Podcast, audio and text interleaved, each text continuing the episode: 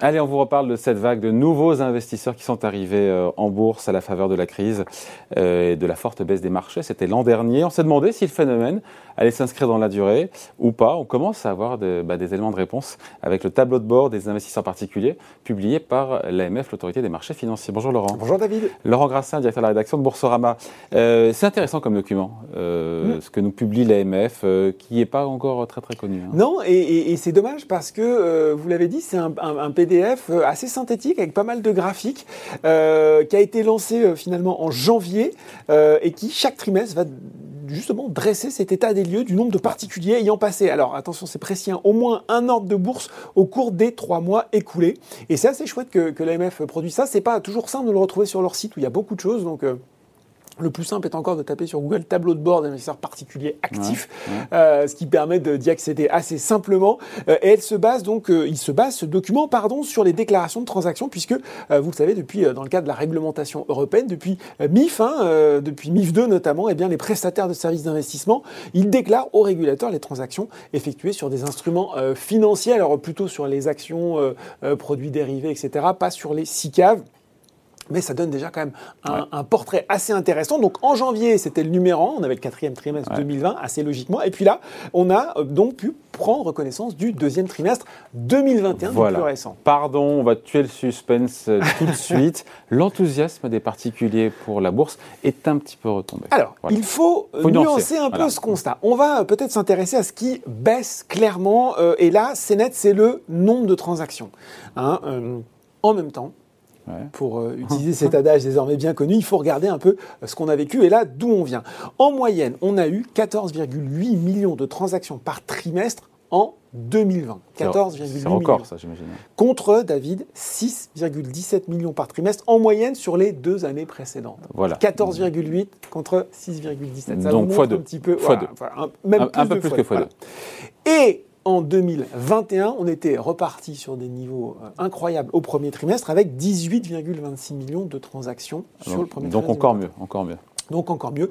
Et là, euh, on retrouve ce que vous disiez. Oui, il y a un petit tassement puisqu'au deuxième trimestre 2021, on est à 13,3 millions de transactions, donc en baisse de plus de 25%. Euh, ça reste quand même plus du double de ce fameux niveau bah de 6,17. Bah Et puis, c'est assez euh, cohérent finalement par rapport à ce qu'on a vécu, c'est-à-dire un marché qui monte, qui monte de façon moins nette et dans des volumes qui sont plus étroits. Ouais. Donc, un peu moins de transactions par rapport au trimestre d'avant, mais, par rapport au niveau pré-crise, on est largement au-delà. Qu'est-ce que ça donne maintenant en, termes de nombre d'investisseurs actifs, actifs donc qui ont réalisé au moins un achat ou une vente au cours euh, du trimestre écoulé? Exactement. On, se concentre sur les actions uniquement? Oui, on va regarder sur les actions. Alors, là aussi, c'est un peu en, trompe-l'œil. Officiellement, ils sont 934 euh, 000 à avoir réalisé un achat ou une vente sur des actions. On est donc euh, tout près du record du quatrième trimestre 2019, où ils étaient 945 000, et c'est mieux que les 772 000 du premier trimestre. On se dit, bah, euh, tout va bien.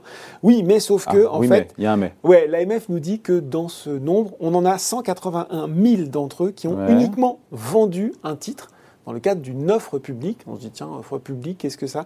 Et en fait, a priori, cette forte vague vendeuse, hein, puisqu'on vendu au moins un titre, elle serait liée par l'offre publique euh, euh, de BPCE sur sa filiale Natixis. Donc les actionnaires de Natixis qui vont apporter leur titre Exactement. Initié le 4 juin, clôturé le 9 juillet en vue de la retirer de la cote. Alors l'AMF ne l'a pas dit hein, que c'était Natixis, dans leur document on ne le voit pas, mais quand on fait le recoupement, selon euh, d'ailleurs plusieurs euh, sources de presse dans les échos, euh, ce chiffre, il cite une, source proche du dossier, comme on dit, mhm. ils, expliquent qu'a priori, visiblement, ce chiffre de 180 000 se rapporterait bien uniquement à l'offre d'achat des PCE sur Natixis. Du coup, ça change un petit peu la donne.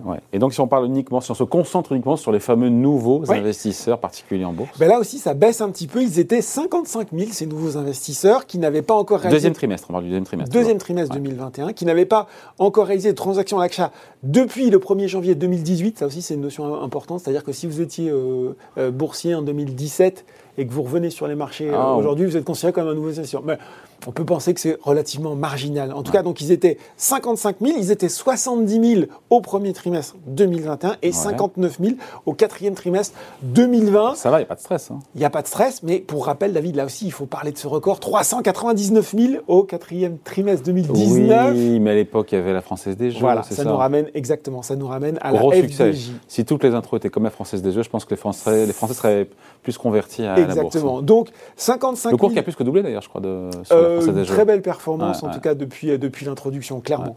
Euh, donc 55 000 euh, sur ce deuxième trimestre, là aussi, ça baisse un petit peu, ça reste quand même euh, tout à fait satisfaisant.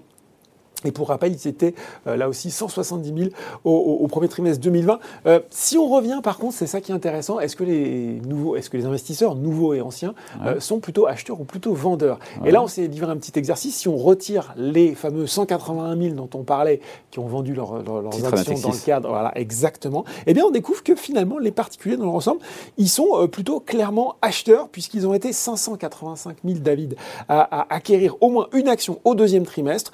Il faut dire que CAC a bien performé, hein, plus de 7% sur la, sur la période. Et finalement, la différence entre le nombre euh, de boursicoteurs acheteurs d'actions et ceux qui en a euh, vendu une a été presque multipliée par deux, puisqu'on passe de 34 000 à 60 000. Donc c'est plutôt euh, pas mal, toujours euh, quand on met en place ce, ce retraitement des vendeurs d'actifs. Ah, il faudrait qu'on regarde plus régulièrement, je pense, pour voir un peu ce, ce tableau de bord, comment évoluent va les nouveaux, les arrivants. sur, ce- exactement, on pourra faire le point euh, régulièrement ou en fin d'année pour voir ce que ça a donné.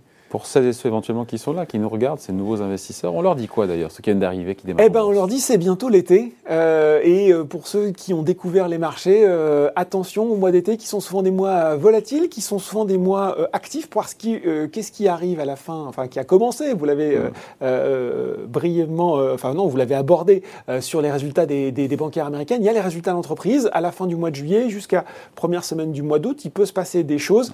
Donc, ben, on, on Beaucoup mettra- d'opérateurs de marché sont en vacances, donc Voilà, les cours de décalent, décalent un peu de- plus voilà. facilement. Donc on mettra euh, dans le lien du replay euh, euh, un lien sur euh, euh, les cinq astuces, les cinq choses à prévoir euh, avant de partir en été pour protéger son portefeuille boursier. Voilà. Ça peut toujours être utile. Voilà. Merci beaucoup Laurent. Merci David. Salut.